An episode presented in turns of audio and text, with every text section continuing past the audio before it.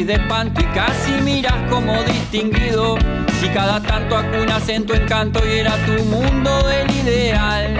Y su ideal, mi ideal, el de aquel se puede mirar. Buenas noches, bienvenidas a Último Bondi, bienvenidas y bienvenidos, perdón, Último Bondi. Último Bondi es un programa producido por el colectivo Más Igualdad, que en esta nueva época salimos desde la plataforma Camacua y también por el canal de Caras y Caretas TV. Y martes a martes les traemos alguna propuesta de eh, reflexión política, de discusión, de, diálogo, de intercambio, para poder ir eh, brindando elementos a, temas de, actualidad política, pero también de, perspectiva. En el caso de hoy vamos a, tratar un tema que está presente eh, en esta coyuntura, pero que, tiene un, largo trayecto histórico y además una, discusión o una perpetua discusión, podríamos decirlo, este, una perspectiva de discusión este, interesante, eh, en especial dada, la dinámica del, mundo del trabajo en la que, la que nos estamos inscribiendo con estas revoluciones tecnológicas que vienen eh, conmoviendo, conmocionando a nuestras sociedades eh, y, el lugar que ocupa el trabajo en, la vida, en la vida social en general. Hoy vamos a estar hablando sobre negociación colectiva y para eso eh, tenemos como siempre invitados, una invitada y un invitado que voy a pasar a presentar, con quienes vamos a compartir estos minutos de Último Bondi a los efectos de conocer un poco más sobre este asunto eh, en perspectiva de futuro y también en retrospectiva, en, el papel que ha jugado y que juega este, bueno, los consejos salarios y la negociación colectiva en, la, distribución en una sociedad, este, en el reparto de, la ganancia, por decirlo de una manera, del esfuerzo social. Hoy nos acompaña Hugo Barreto. Hugo Barreto es abogado y es catedrático de Derecho del Trabajo y de la Seguridad Social y nos acompaña Alejandra Pico, que Alejandra Pico es economista y es asesora del Instituto Cuesta Duarte. Con ellos dos vamos a compartir este primer bloque, bueno, los tres bloques de Último Bondi, y en este primer bloque, como siempre, vamos a empezar con algunas preguntas muy básicas sobre este asunto, que tienen que ver, bueno, con qué es, eh, de qué hablamos cuando hablamos de negociación colectiva, eh, cuáles son eh, las dimensiones que están en juego en este, este proceso de, interacción social y política, ¿verdad? Este, si es un fenómeno circunscripto a, un espacio nacional como, como, es nuestro país, como es nuestra región, cómo es este, este proceso de la negociación colectiva en otros lugares del mundo, ¿verdad? Este, y bueno, por ahí más o menos queremos ir arrancando para, tener un primer panorama. Hugo. Bueno, gracias por la invitación, un gusto estar con Alejandra además y con ustedes. Este, sí, efectivamente la, para encontrarle un hilo eh, por donde ir desatando la madeja, este, la negociación colectiva podemos decir que es un ejercicio democrático de participación de trabajadores y empleadores en la fijación de las reglas este, que se van a aplicar a los contratos de trabajo, a las relaciones individuales de trabajo y a las relaciones entre el sindicato y la, y la empresa.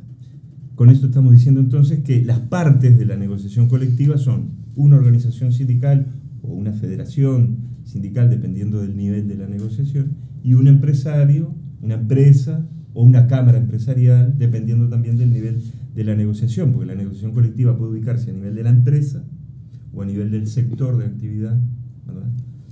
Eh, por lo tanto, el punto es que la negociación colectiva es un ejercicio democrático desde el punto de vista este de la, eh, de la participación de los actores sociales en la fijación de reglas.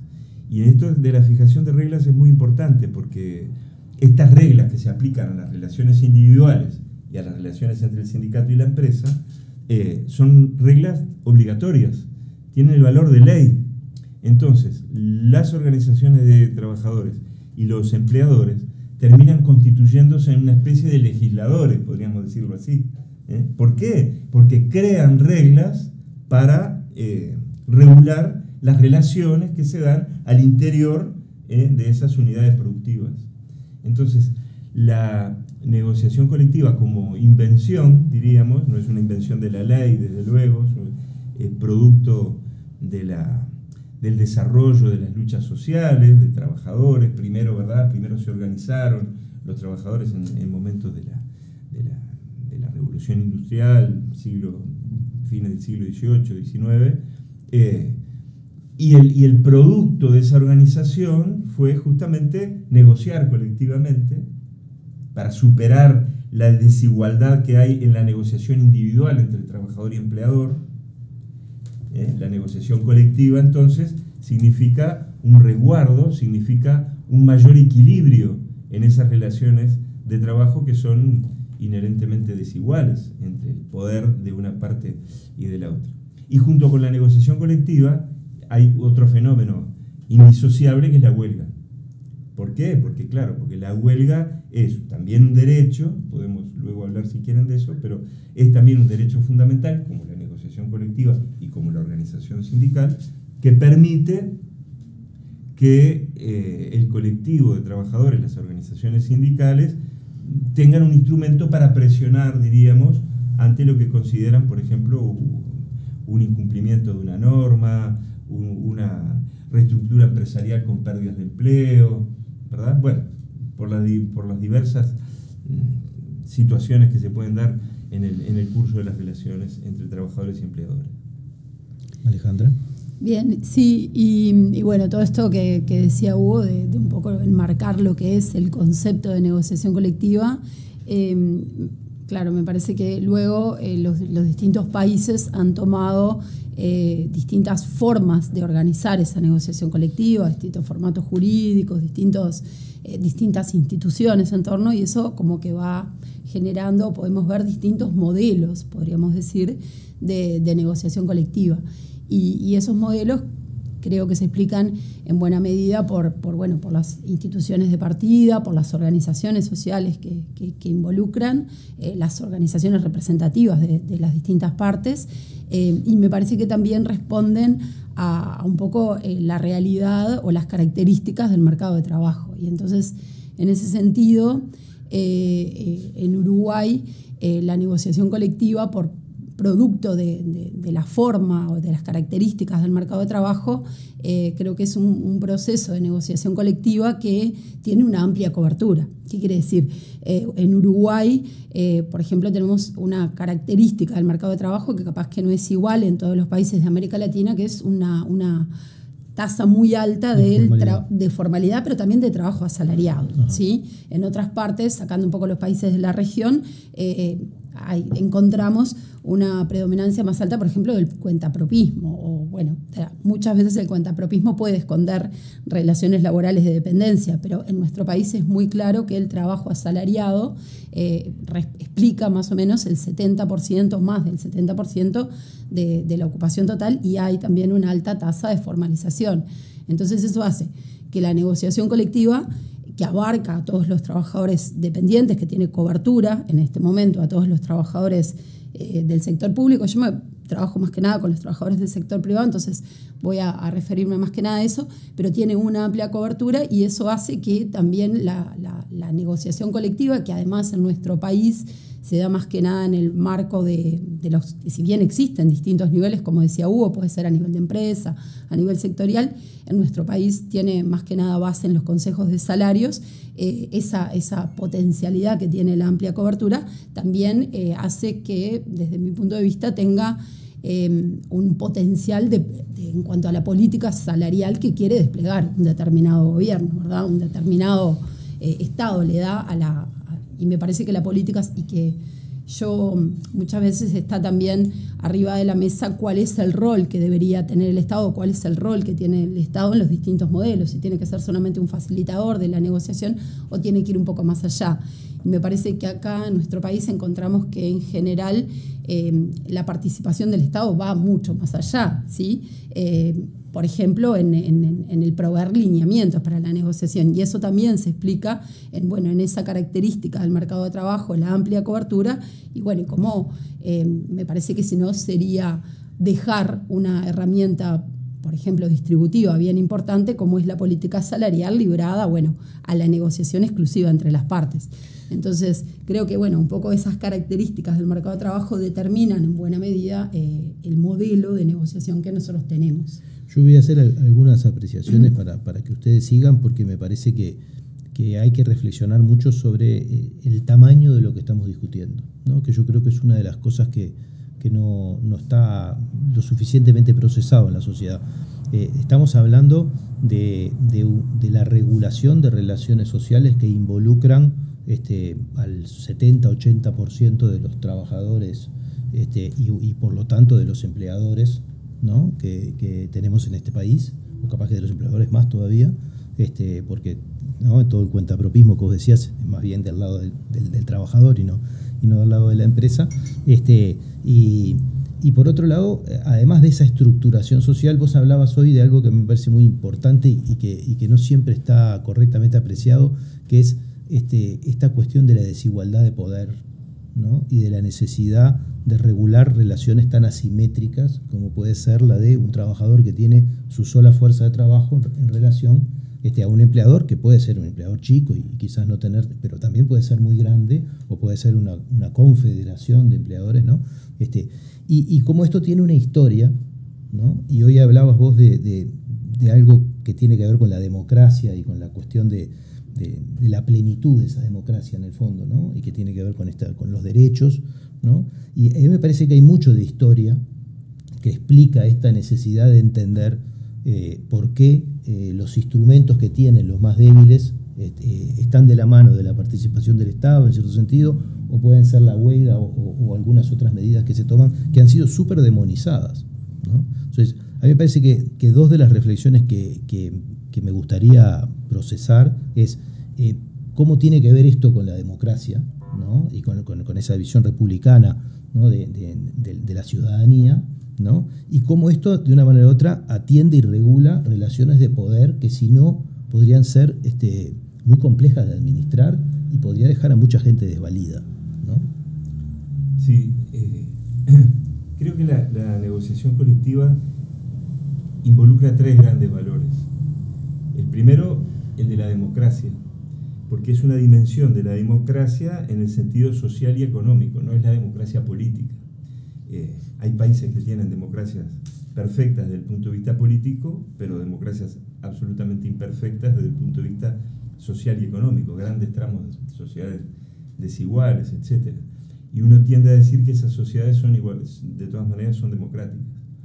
Eh, sin embargo, hay un sesgo allí en lo, en lo económico y en lo social que no se atiende suficientemente. O sea, la opinión pública en general es más tolerante en eh, las desigualdades que se dan en el plano económico, la desigualdad de poder que tú decías ante la falta de negociación colectiva o de pleno ejercicio de las organizaciones sindicales y demás, que las limitaciones que se dan en el plano político. O sea, si hay un, un país que limita extraordinariamente, como hay muchos, la organización sindical, pero tiene un juego de partidos políticos este, liberal, y dice, ese, partido, ese país es democrático. Es democrático. Ahora, si, si ese país tiene limitaciones para el desarrollo de los partidos políticos, ese, ese país va a ser antidemocrático. ¿no? Entonces, eh, no es que no sea antidemocrático, no, no, quiero argumentar para ese lado. Lo que quiero decir es que hay un, un umbral mayor de tolerancia cuando se incumplen derechos económicos y sociales, que, cuando se, que son fundamentales, que cuando se incumplen derechos fundamentales políticos y civiles. Ahora, además de ese, de ese valor de la, de la democracia en el plano social y económico, hay también un valor de la negociación colectiva, y ese es el segundo nivel, eh, que tiene que ver con la igualdad. Es el, una especie de, re, de, intento de restablecer una igualdad en la negociación este, que no se da en el plano social. Si se abandonara, la, a, a, a la, como se abandonó en algún momento en nuestro país, este, la negociación al puro albur, diríamos, de, de, lo que cada uno pueda negociar buenamente. No sé si me explico. Entonces, este, allí hay un valor también que tiene que ver con la igualdad, ya no en el plano, únicamente en el plano político, sino también la igualdad en el plano social. Y hay un tercer elemento, que en eso en esto, en esto que acabo de decir también Alejandra puede hablar con total legitimidad, desde luego, pero en el plano que ahora voy a decir, este, todavía yo simplemente dejo el titular, porque este, no, no, y es el valor que tiene la negociación colectiva en el plano de la distribución del producto, del trabajo, este, que coayuda también a la igualdad y a la democracia, pero me parece que son tres elementos que, que podría uno distinguir para mirar de nuevo la negociación colectiva sin prejuicio, como tú decías, sin decir, bueno, esto no se entiende bien de qué se trata, esto es una cuestión corporativa de los sindicatos, siempre quieren ganar más, siempre están haciendo huelga, ¿no? Hay como un saber común este, eh, crítico. Pero me parece estos tres elementos, democracia en el sentido social y económico, igualdad de las personas y distribución del producto del esfuerzo de todos. Sí, comparto también, eh, bueno, la negociación bajada a la práctica termina tratando de equiparar, pero bueno, pensando un poco en, las debilidades también que tienen, que tiene nuestro sistema de negociación y todo, bueno, eh, si hay una igualdad en la negociación hasta cierto punto, y ahí encontramos siempre el tema de la información y, la desigualdad de información entre las partes, entonces, eh, bueno, me viene un poco a la mente eso de, bueno, ir hasta cierto punto en, eh, y, que, y, de cualquier manera no poder romper con esa, bueno, esa, esa fuerte desigualdad, pero me parece que, que bueno, que hay que hablar que es, que es un avance importantísimo en ese sentido. Y en cuanto al, al rol eh, distributivo, también eh, creo que ahí es, es fundamental. a mí me parece, yo, a mí me parece, yo creo en el rol del Estado como eh, en un fuerte rol del Estado en el marco de la negociación, no solamente capaz que contraviniendo un poco en los planteos de la OIT o, muchas veces de la libertad que prefieren las partes para negociar, eh, justamente por eso, porque creo que, eh, y en particular en un país como el nuestro, donde la evolución del salario hace tanto a la evolución del ingreso de los hogares, es el principal ingreso de los hogares, los ingresos por el trabajo, me parece importante que eh, el Estado, para bien y para mal, porque en determinado momento va a reflejar intereses de una y de otra parte. Eso es, es un poco, eh, incluso en un, mismo gobierno puede en algunos momentos tratar de volcar a un lado o al otro eh, la balanza en esa articulación pero me parece fundamental la participación del Estado eh, y, bueno, y, me parece que, es una manera de hacer política salarial y bueno, y la importancia que tiene justamente en la distribución ¿no? y, en definitiva en el bienestar de, las personas. Sobre eso vamos a volver en el tercer bloque de Último Bondi, ahora vamos a irnos al segundo para volver después un poco para, para ver nuestra historia, ¿no? Este, más allá de esta conceptualidad bastante general este, que, nos enmarca para pensar un poco este tema este, con, el mapa más armado de, cómo se, vincula una cosa con la otra, a, ver un poco, bueno, qué ha sido nuestro país y qué viene siendo, ¿no? Y quizás en el último bloque también ver un poco eh, esta diferencia de modelos, ¿no? Vos decías el Estado, eh, muchas veces se dice que el Estado está ausente o presente, eh, cualquiera de las dos es una decisión política, ¿no? Este, tan política una como la otra. ¿Verdad? Entonces así que vamos a, ir caminando por esos dos caminos en el segundo y tercer bloque de Último Bondi. En un minuto volvemos, así que no se vayan y acompáñennos.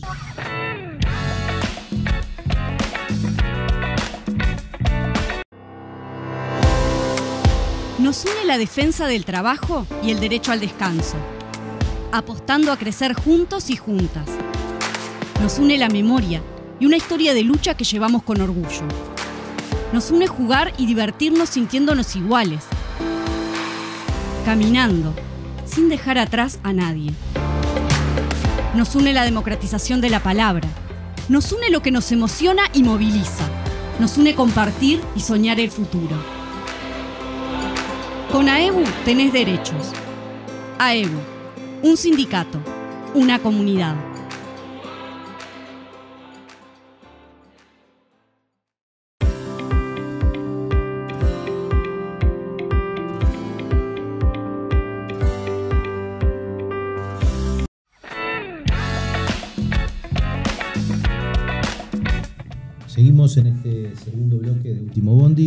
Estábamos hablando de negociación colectiva, estuvimos haciendo eh, primero un, paseo, más o menos general sobre los distintos elementos que componen este, este escenario y queríamos abordar en este segundo bloque un poco de, nuestra historia y lo que ha significado en Uruguay este, este proceso. Se puede remontar a, las discusiones y, a los discursos políticos del primer vallismo, incluso rescatando este, este, problema de la desigualdad de los trabajadores para poder enfrentar a los empleadores ¿no? y aquellas arengas de, Valle de Ordóñez este, tan fuertes y, de algunos de sus, de sus este, eh, colaboradores, ¿no? Domingo Arena o, algunos otros, este, con, realmente eh, elementos que hoy, si, se dijeran hoy, serían súper polémicos, ¿no? y como esta historia tiene ya en nuestro país este, más de un siglo de, discusión. Y en el medio de eso tenemos bueno, el surgimiento de, las leyes eh, y también tenemos momentos, de, en el sentido de lo que decía Alejandra, de acción del Estado, en un cierto sentido, suspensión total durante la época dictatorial, repliegue, vuelta al escenario de los, de consejos de salario la salida de dictadura, repliegue durante los 90, vuelta este, en vigencia de, otra forma de gestionarlos durante la era progresista y hoy otro nuevo cambio. Entonces, en esas trayectorias eh, hubo resultados.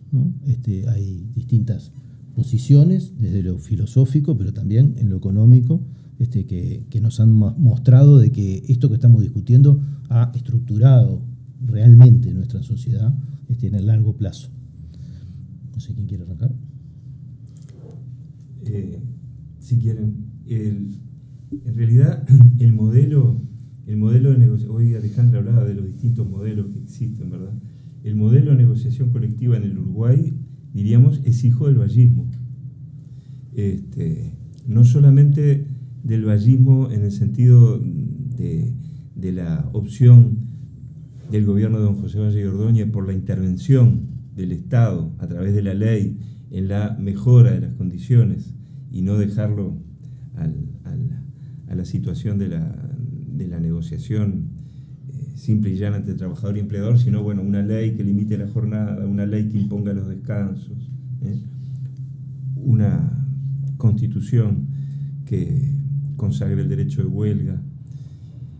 Y así llegamos en ese proceso a 1943 con la adopción de la ley de consejo salario, que ese es el elemento clave que define al modelo uruguayo, la existencia de un mecanismo de negociación colectiva, en principio para fijar salarios mínimos por categoría y por rama de actividad, y, allá está, y acá están dadas entonces una característica o dos características centrales. Uno es la intervención del Estado, porque los consejos salarios son tripartitos, empresarios, trabajadores y Estado. Y la otra característica central es que esa negociación pasa a ser por eh, rama de actividad. Y eso singulariza mucho al Uruguay en el, en el contexto latinoamericano, porque sin tener en cuenta Argentina y Brasil, que también tienen negociación por rama, en el resto de los países la negociación colectiva es básicamente por empresa.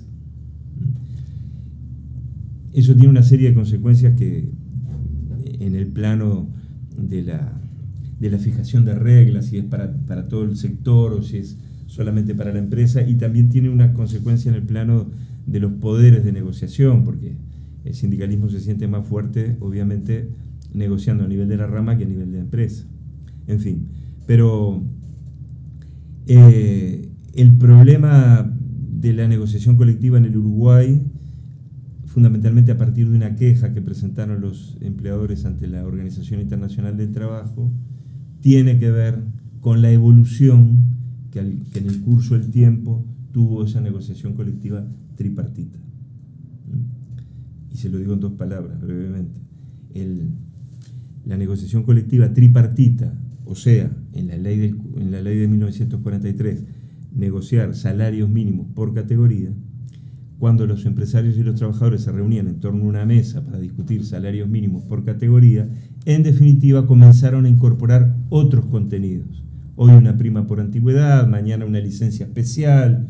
Ahora, todos esos contenidos que no tenían que ver con, la, con el salario mínimo por categoría, eran contenidos aceptados por las partes, traídos a la mesa por las partes, pero que no respondían a la legalidad, a, los contenidos, a lo que permitía la ley negociar. Eran extras. Eran extras, estaban por fuera. Alguien podría decir que el Consejo de Salarios actuaba fuera de la ley, porque estaba adoptando contenidos que, a los cuales no estaba autorizado desde el punto de vista de la ley de 1943. Lo que hizo el poder lo que hizo, perdón, el Parlamento en el año 2009, gobierno, primer gobierno de Tabaré Vázquez, fue modificar la ley de Consejo de Salarios y decir, bueno, bien, estos contenidos que ya se negociaban, condiciones de trabajo, aumento general de las remuneraciones, estos contenidos que ya se negociaban pasan a ser entonces competencias propias del Consejo de Salarios. Incorporó esos contenidos a la ley. La ley pasó a habilitar, a legitimar esas discusiones que antes estaban un poco, diríamos, precarizadas. Y eso produjo además una reacción de los empresarios que presentaron una queja ante la OIT diciendo que, bueno, que eso vulneraba la eh, libertad de negociación porque el Poder Ejecutivo terminaba inmiscuyéndose en, negociaciones que no tenían que ver con los salarios mínimos y las categorías. En fin, una muy apretada síntesis, discúlpenme, de, de un proceso que todavía está en debate en el Uruguay porque la reciente reforma de la ley de negociación colectiva deja, diríamos, eh, vigente esa forma de negociar en los consejos de salarios con un contenido amplio. Sí, eh, retomando algunas cosas que, decía Hugo, bueno, hoy yo, yo eh, como que reafirmado, creía que es importante el, tripartismo y el rol del Estado en la negociación, como, como es en Uruguay. Em, porque además en los momentos en que el Estado estuvo, estuvo ausente en la negociación, básicamente en la década de los 90, bueno, eso quedó, la negociación terminó quedando eh, como que en su mínima expresión, entonces eso nos muestra un poco eh, las dificultades eh, que hay entre las partes por sí solas para llevar adelante ese proceso. Y la otra característica de la que hablaba Hugo, de esa negociación que podríamos decir que es como más centralizada, donde si bien hay distintos niveles de negociación, el nivel preponderante es el nivel de rama, creo que hoy eso está un poco, un poco venido a menos, si se quiere, porque tenemos al final tantos, tantas unidades de negociación que uno se podría preguntar si efectivamente responden o no tan a lo que sería una rama o sector de actividad o no terminan, bueno, representando a una o dos empresas y no vemos eh, una, una, una, negociación que termina siendo bastante atomizada. Pero esto es, es importante porque me parece que tiene consecuencias, consecuencias económicas eh, en, los ingresos y en los salarios eh, de peso. creo que esa centralización de la negociación, más allá de que decía que está bastante atomizada porque terminan habiendo muchas unidades de negociación en la práctica, lo que hace es también generar eh, una menor dispersión salarial, porque creo que uno de los temas en los periodos en que no tuvimos o la negociación colectiva quedó muy minimizada y no hubo participación del Estado, además de que no hubo ese reparto esperado de, la riqueza general, una gran dispersión, si era un poco el arreglese quien pueda. Entonces, me parece que esa centralidad de la negociación genera por lo menos un paraguas que ampara a la mayoría y eso no quita que después siempre hay negociaciones por empresa, tanto en temas eh, que está bien, a mí yo me parece que, que se debería promover en algunos temas la negociación por empresa, eh, pero que hay otros que está bueno que haya por lo menos ese paraguas de rama y que no quede dependiendo tanto. Hoy la negociación por empresa agarra temas más específicos de la empresa y también temas económicos arriba de los que se negocian eh, a nivel de rama y para mí eso, eso, eso también está bien. Cuando decís centralidad, ¿te referís a, la negociación por rama? Por sector, por, sector, sí, por rama, por sector de actividad y no exclusivamente por empresa, que eso eh, creo que también el el propender a uno o a otro modelo, darle más eh, predominancia a una forma que a otra de negociación, porque en realidad acá en nuestro país están validadas las dos. Se puede negociar eh, a nivel de rama y también hay negociación a nivel de empresa que no puede ir por abajo de la rama, pero existe la negociación por arriba a nivel de empresa. Implica también una elección de, qué priorizar en la negociación. Si priorizás... Eh, un poco más la, negociación como proceso de, democrático y también de reparto ¿sí? de la riqueza, o si se prioriza también aspectos más vinculados eh, a las empresas propiamente, ¿sí? a la rentabilidad, a la competitividad, que eh, me parece que, bueno, que tienen que correr más que nada, desde mi punto de vista, por otros carriles que trascienden lo exclusivamente salarial. Entonces, bueno, eh, creo que ese modelo, esa forma de negociación también tiene connotaciones económicas que tienen que ver con eh, no solo la distribución en términos generales, sino, por ejemplo, la distribución a la interna de los ocupados, ¿sí? Eh, a la interna de los asalariados. ¿sí? Y es como un paraguas para también los más débiles al momento de, ir a negociar, ¿verdad? En ese sentido, la, intervención del Estado es definitoria, ¿no? O sea, como que una cosa es con, con un Estado que tiene una orientación distributiva, por decirlo de alguna manera, y de acompañar a aquellos sectores este, que pueden ser menos dinámicos, este, y otra cosa es con un Estado que, que prescinda de eso. Sí, yo, yo creo que en realidad incluso uno puede hilar mucho más fino que eso. Yo creo que cuando miramos los periodos de negociación acá en Uruguay, y, capaz que yo no miraría tanto en base a los resultados y a, los resultados alcanzados en las resoluciones de consejos de salarios, cuando uno mira, cuando mira más lo netamente, lo más lo netamente salarial, que es donde tiene más incidencia verdaderamente el Estado en, en los lineamientos, porque después hay otra un conjunto de de resoluciones que se adoptan o se han ido adoptando en el marco de los consejos de salarios porque eran traídos desde los convenios a, la negociación tripartita, que tienen que ver muchas veces con aspiraciones de los trabajadores o muchas veces de los empresarios en relación a, cláusulas de prevención de conflictos del lado de los trabajadores, otras aspiraciones que luego, eh, licencias especiales, nuevas demandas en torno a distribución del tiempo, cuidados, etcétera, que luego se van generalizando y muchas veces después, eh, bueno, eh, se van siendo superados por leyes, ¿no? se parte a partir de la generalización. Entonces, eh, me parece que, bueno, que cumplen un rol en cuanto a, las relaciones laborales y a, marcar las reglas del juego que van mucho más allá del salario, pero que si lamos fino podemos ver eh, como distintos, incluso dentro de la era progresista, distintas líneas. ¿sí? Que capaz que, bueno, en la última parte eh, podemos hablar un poquito más de esto.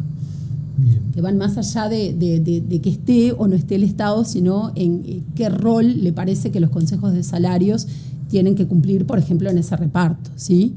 Eh, o estar, o, bueno, o muchas veces eh, en el último periodo, capaz que quizás no, no participar de la negociación de 2020 a la fecha, el Estado ha participado, pero eh, bueno, creo que un poco lo que ha caracterizado a la negociación hace que la caída salarial y en particular la recuperación en este, en este tiempo, como se ha planteado, bueno, desde mi punto de vista refleja determinados intereses, ¿sí? Em, intereses de, planteos de las cámaras, de una recomposición de las ganancias, que también tiene un efecto en el resto de las cuestiones que se negocia, ¿sí? Que mata un poco la negociación, si se quiere, en otros planos, porque es muy difícil levantar cabeza para negociar otras cosas cuando hay una pérdida salarial importante.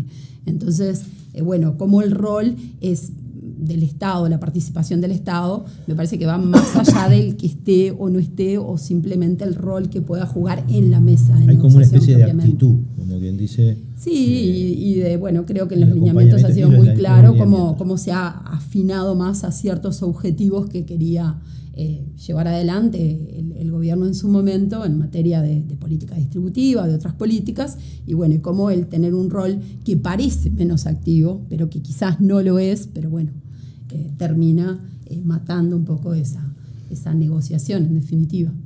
Bien, nos vamos a, un segundo corte y volvemos en el tercer bloque de Último Bondi para abordar un poco este problema de los resultados este, y la perspectiva, qué ideas y qué, este, qué buenas prácticas podemos reconocer en este mundo de la negociación colectiva, tanto nuestra como de otros países, que valdría la pena pensar para el mundo del futuro.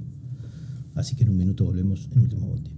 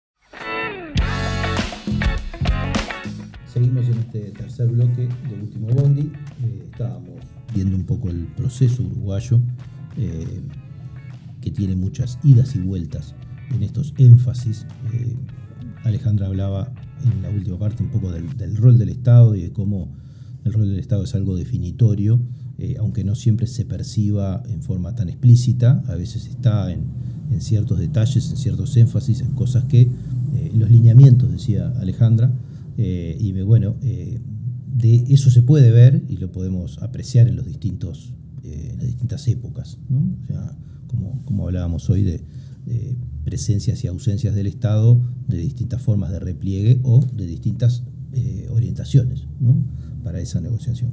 En ese sentido, eh, me parece que, está bueno sí hablar un poco de resultados. ¿no? Este, vamos a empezar la, ronda al revés ahora por, Alejandra, en el sentido de, bueno, resultados salariales que son los, los principales, los que más se ven, los que más se notan, aunque sabemos que hay otro montón de cosas que, que también vienen con ellos, pero como bien vos decías, es muy difícil sentarse a negociar otras mejoras cuando el salario eh, se ha perdido. Sí. Este, y bueno, y ahí me parece que, está bueno hablar un poco de este tema de los resultados de las distintas actitudes del Estado, decir. Sí, sí, y hoy cuando yo decía que me parece que se puede encontrar también incluso en este ciclo progresista distintas no sé capaz que sea actitudes, pero distintos énfasis. Entonces, a mí, me parece que, como que cuando uno mira todo el trayecto de los 15 años hasta 2020, claro, hay una primera etapa, el primer gobierno de, de Tabaré Vázquez, un poco de reordenamiento de la cancha, ¿sí? Bueno, ver cuáles eran los grupos de negociación, hasta cuáles eran las Había grupos nuevos, porque había actividades nuevas, hacía 12 años que no teníamos consejos de salarios, las categorías, la determinación de los niveles salariales.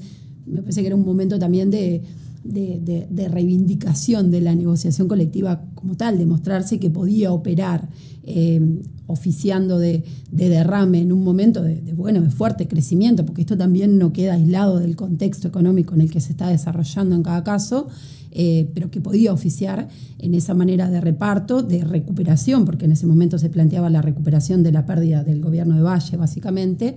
Eh, y bueno, y hacerlo en un contexto también de crecimiento económico, de crecimiento del empleo, de crecimiento de la formalización, que no iba a ser un entorpecimiento a eso, ¿sí? Y después, eh, a mí me parece súper interesante el periodo entre 2010 y 2015, porque me parece que hay dos cosas que una vez que, bueno, que, tenía esa madurez, el, proceso de negociación de esos años, después de un largo periodo de, ausencia del Estado y de la negociación propiamente, Em, en la mayoría de los sectores, eh, hay, una, un objetivo muy claro del rol del Estado en torno a la distribución y al atender la situación de los salarios más bajos. Y esto se ve en, los incrementos que se plantearon para el salario mínimo nacional, pero también en los lineamientos que promovieron un crecimiento de los salarios más sumergidos eh, mucho más importante. Y también, y esto me parece bueno, porque después en la última etapa me parece que no se logró compaginar esto en un momento donde el contexto económico no era tan favorable y la evolución del mercado no era tan del mercado laboral no era tan favorable como fue en los últimos cinco años de gobierno del frente y es que creo que entre 2010 y 2015 hubo una apuesta a la sofisticación de la negociación colectiva. ¿sí? Se planteaban, eh, por ejemplo, una mirada que tuviera que ver con la realidad macro y que también que tuviera que ver con la realidad sectorial, por ejemplo, en los ajustes, y se ponían a disposición ¿sí? indicadores a nivel sectorial. No, fue, no, fue, no terminó siendo muy buena la experiencia y me parece que tuvo algunos errores, pero que también nos permite mirar por dónde avanzar. Eh, y bueno, y esta última etapa que, como decía, el Estado sin prescindir y sin dejar de estar en la negociación, bueno, tuvo un rol muy fuerte eh, a partir de 2020, es verdad, pandemia de por medio, pero no solo en la caída salarial, sino en cómo se dio esa recuperación. Que como decía me parece que refleja, por un lado, eh, más allá de que es cierto que la pandemia afectó muy fuertemente al mercado de trabajo y eso fue recogido por la negociación, pero eh, en particular en la recuperación me parece que recoge esa demanda o ese interés, ese planteo que había previamente de, eh, de las cámaras empresariales y que era muy fuerte de necesidad de recomponer las ganancias del sector empresarial y necesidad de que alguien, bueno, en lo que se sentían ellos, que equilibrara la balanza porque estaba desequilibrada hacia el lado de los trabajadores. Me parece que estas últimas rondas de, consejos de salarios claramente recogen esa demanda y bueno, y, la actitud del Estado es un poco esa. Eh, bueno, lo podemos ver en distintos planos, lo podemos ver tanto en los lineamientos, en, en particular en lo que es la recuperación, incluso cuando vamos a las votaciones de las resoluciones de consejos de salarios en los casos que se llega a votaciones, que son pocas, es verdad, pero bueno, en este último periodo hemos visto eh, una, coincidencia importante en las votaciones entre el Estado y, las delegaciones de los empresarios, eh, que, no tiene nada que ver con las que se dan eh, en número, en cantidad, ¿verdad? con, el gobierno, a veces digo el Estado, el gobierno, los representantes del del Ministerio de Trabajo y eh, los sectores de trabajadores. Está, está bien desigual. Entonces me parece que, bueno, esto también nos muestra, y, yo decía hoy, ese segundo periodo 2010-2015, que además cuando vemos los resultados, esos resultados, por ejemplo, de promoción de afectar a los sectores de salarios más bajos, de salarios más sumergidos, vemos que eso, obviamente, en conjunto con otra cantidad de políticas, pero me parece que lo que está bueno es que se alinea la política salarial y se le muestra la potencialidad en ese sentido con el resto y se ven eh, resultados distributivos importantes. Nosotros, por ejemplo, desagregamos la evolución del salario en ese periodo por tramos de, de ingreso salarial y vemos que los salarios que más crecieron fueron los más bajos. Y eso eh, no vino, o sea, es cierto que el movimiento sindical siempre lo venía promoviendo, pero necesitamos también de un Estado, que lo de un gobierno, de unos representantes del, Estado en ese momento que lo levantaran fuertemente en la negociación para que eso, bueno, hiciera carne y después viéramos, junto con otras políticas, los resultados. Sí, dijiste un montón de cosas que, me, dejaste pensando.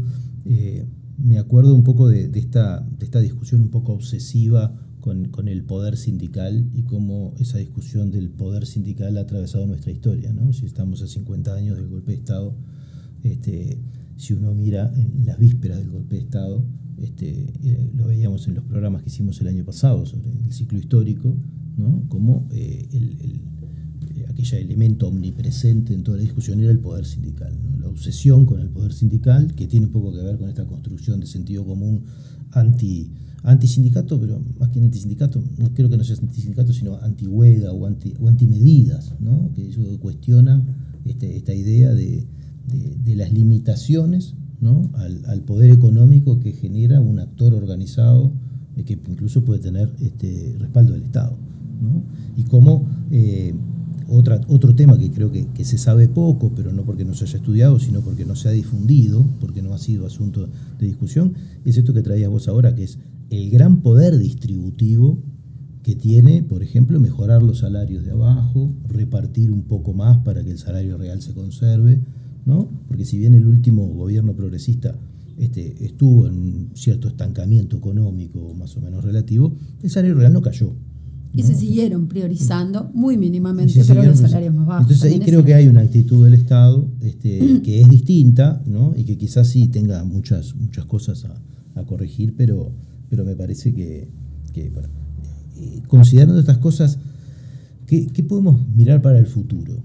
Que, dado, el papel que uno, uno hiciera un, juicio sobre la negociación colectiva, uno podría decir, este, mientras existieron gobiernos que reconocieron esta desigualdad de poder entre trabajadores y empleadores y propusieron leyes de avanzada desde hace más de 100 años, hasta las leyes del Consejo de Salarios, los momentos en que el Estado intervino en una forma pro distribución, podríamos decirlo de alguna manera, o, anti-desigualdad, ¿no? y después los momentos en que el Estado se retiró, ya sea porque no había negociación o porque este, se, daba cuenta de este otro reclamo, en este caso empresarial, ¿no? que, tampoco está satisfecho ¿no? al día de hoy con, lo que el gobierno le ha dado, ¿no? y que sigue en realidad reclamando por más este, espacio de beneficio eh, pero con todas estas lecciones aprendidas de lo que significa ese instrumento, ¿cómo pensar el futuro? ¿no? ¿Qué proponer? ¿Cómo, cómo imaginar un, buen escenario de, en estos planos que, puedan ser buenas prácticas, ya sea por nuestra experiencia o, por la del mundo? ¿no? ¿En, qué ir en esto de, ramas y empresas, de, eh, de derechos, de salario y otras cosas? ¿no? Este, ¿Cómo lo ven? Eh, yo creo que Alejandra ubicaba bien este, las distintas cosas que puede hacer el Estado este, en las relaciones colectivas de trabajo, para no hablar solamente de la negociación colectiva, los roles que puede tener, los papeles. una de las cuestiones que, que los gobiernos, ni los progresistas, ni el actual, ha ensayado es este, de, alguna forma diversificar la, negociación colectiva, porque la negociación colectiva es un concepto global. Eh, nosotros en el Uruguay tenemos muy marcada dos formas de negociación colectiva. La que estamos hablando en la mesa, que es básicamente la negociación colectiva tripartita en Consejo de Salarios, y luego la negociación colectiva bipartita entre sindicatos y empleadores, sin participación del Estado la negociación colectiva tripartita por rama de actividad o por subramas, como decía Alejandra, es absolutamente hegemónica en el Uruguay. Pero quizás uno puede llegar a preguntarse si una línea futura no podría ser una dirección desde el Estado, no de retirarse de la negociación como los años 90 de ningún modo, pero sí eh, que trate de orientar en aquellos sectores donde es posible que la negociación colectiva sea bipartita a través de convenios colectivos. Porque la misma ley, disculpen la, cuestión un poco leguleya a mi parte, la propia ley del año 2009 tiene una directiva muy clara. Dice, bueno, se convocarán los consejos salarios donde no exista mm, negociación colectiva bipartita. O sea, donde no existan convenios colectivos por rama, se convocan los consejos de salario. La práctica ha sido siempre convocar los consejos salarios. Bueno, quizá debamos pensar, es una idea nada más, quizá debamos pensar en políticas estatales para, sin retirarse, como ocurrió en los 90, reitero, en los años 90, este, abra un poco más la, la, trama, diríamos, y podamos estar ante una negociación colectiva donde el Estado pueda concentrarse en aquellos sectores que más requieran la negociación colectiva tripartita, por las razones que decía Alejandra hoy por hoy, por ejemplo, sectores más deprimidos desde el punto de vista salarial o con menor capacidad de negociación este, desde el punto de vista sindical. Eh, ese me parece que es un elemento de futuro que sería bueno pensarlo, por muchas razones.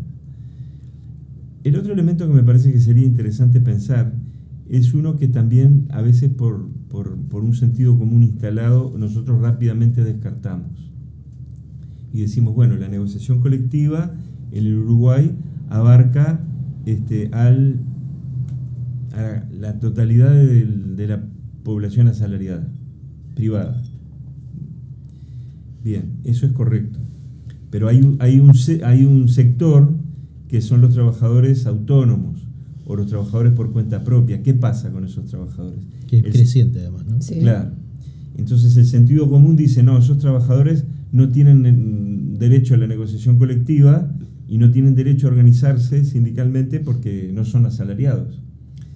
Eh, pero sin embargo hay toda una revisión a nivel internacional y fundamentalmente en la OIT que dice, no, esos trabajadores pueden organizarse sindicalmente, ¿eh?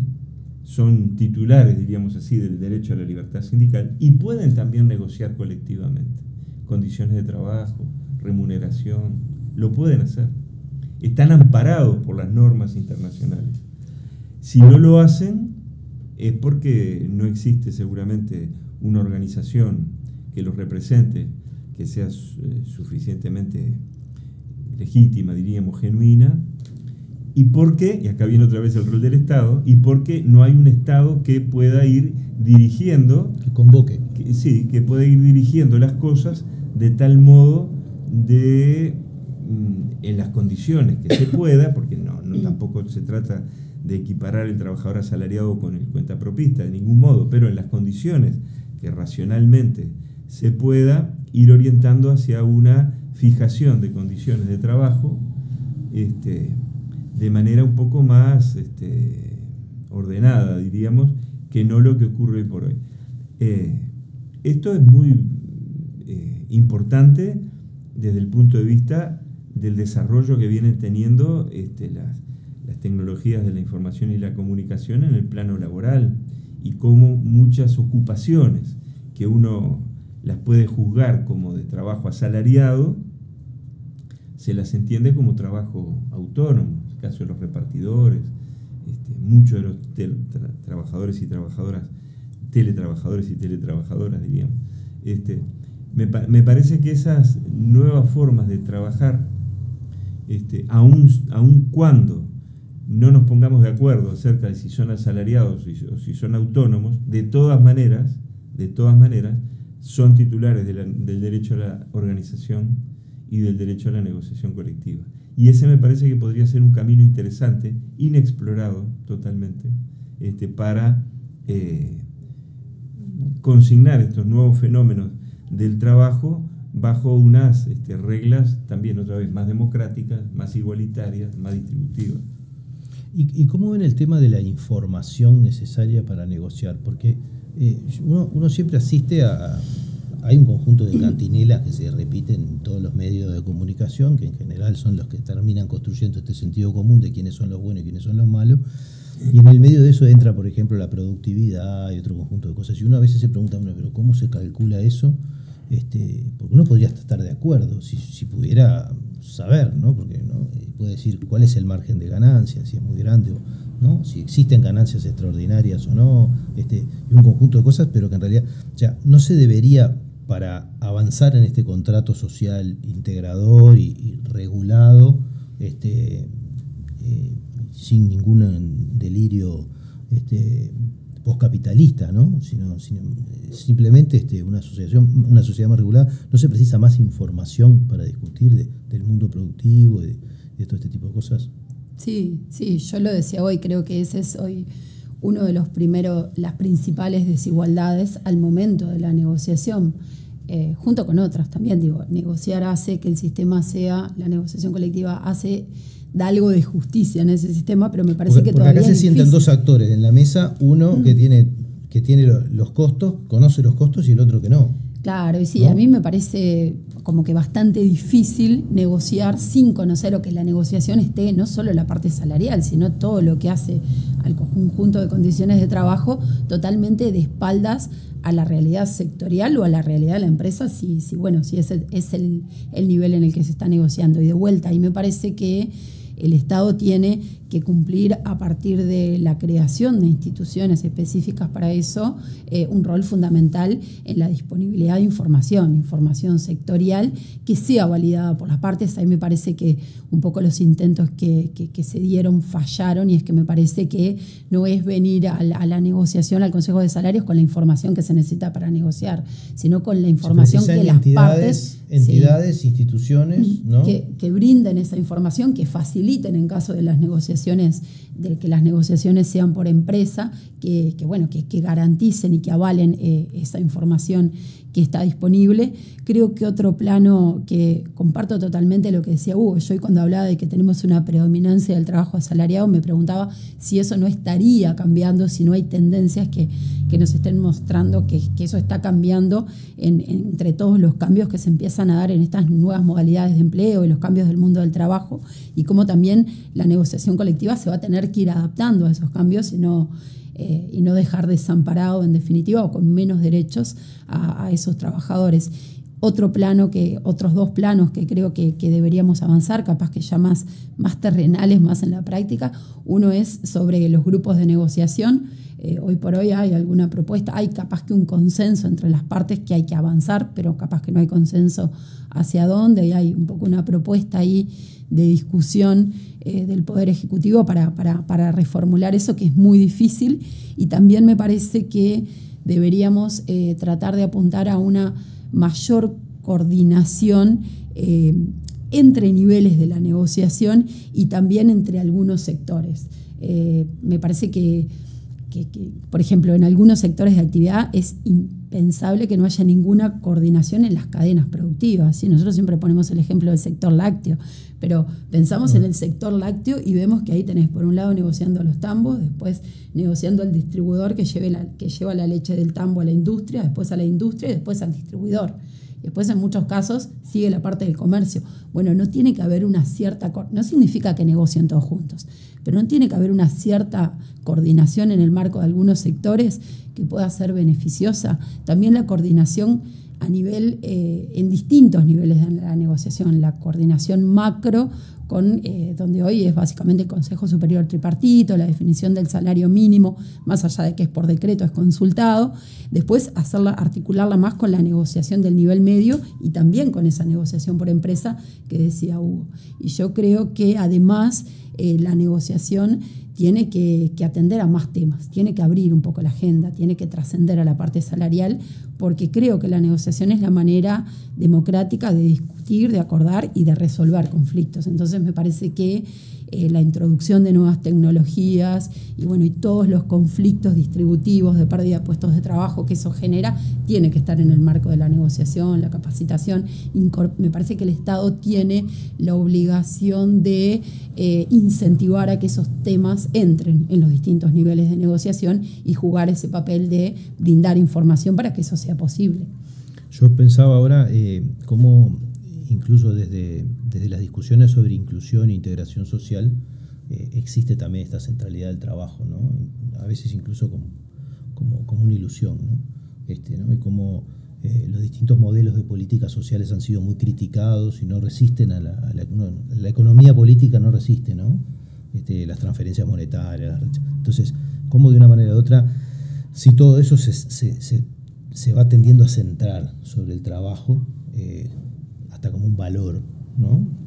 Un valor social. Eh, ¿Cuántas cosas concurren a esto, ¿no? O sea, este nivel de, información que hablábamos hoy, eh, ¿qué, tamaño que tendría que tener la institucionalidad que debe proveer la información para discutir, ¿no? Porque vos incluso hablabas de la cadena láctea y bueno, y como no, no es en el trabajo, pero queda afuera, pero están los productores también, ¿no? Que en el fondo eh, también tienen otro importante problema y tensión, este, permanentemente lo vemos, en el caso con Aprole, este, eh, cómo la, construcción del precio podría resolver una discusión, por no sé si resolverla, pero por lo menos plantearla de otra manera, este, si se pudieran conocer más cosas a la hora de sentarse a discutir. Sí, a, mí me gusta siempre poner el ejemplo del, de esta, del juego de la democracia a nivel político y a nivel social y económico. Y uno a nivel político no votaría a un candidato que no le da información. Generaría mucha desconfianza. Este, sin embargo, como decía Alejandra, la mesa a veces de la discusión este, en torno a condiciones de trabajo, que se traducen en condiciones de vida para las personas y para las familias, son cosas que, a veces no se tienen suficientemente en cuenta, hay que terminar haciendo prácticamente un acto de fe en, en la otra parte para decir, bueno, este, técnicas para adivinar qué es lo que hay del otro lado. Sí, claro. Este, Muchos conflictos son eso, de Es una técnica para adivinar qué, cuál es la información que, no está. Juega para bien y juega también para mal en el marco de la negociación. ¿Qué, quiero decir? Que también, eh, claro, esa, esa dificultad la idea de que cuando estás negociando solamente llega la, la, información cuando la información es mala, también sesga la, la, manera de negociar. Entonces me parece que... Sí, algunos empresarios podrían haber salido beneficiosos si del otro lado supieran realmente su situación. Claro, eh, está la frase de eh, solo nos dan participación real en el entierro, pero nunca en la fiesta. Siempre cuando hay un problema de las empresas, bueno, acá está la información, acá negociemos cómo además encaramos esta situación problemática, pero nunca en... Y coyunturas como esta reafirman esa tensión, porque cuando uno ve un país que crece y no distribuye, o sea, y no recupera, eh, digo, no queda otra cosa que abonar esa desconfianza, ¿no? Como para sentarse a conversar. Bueno, estimados, eh, han, aparecido muchísimas cosas. Eh, les agradezco mucho a los dos y bueno, trataremos de seguir pensando en estas cosas y quizás en algún momento nos volvamos a juntar. Bueno, nosotros nos vemos el próximo martes en otra propuesta de Último Bote. Buenas noches.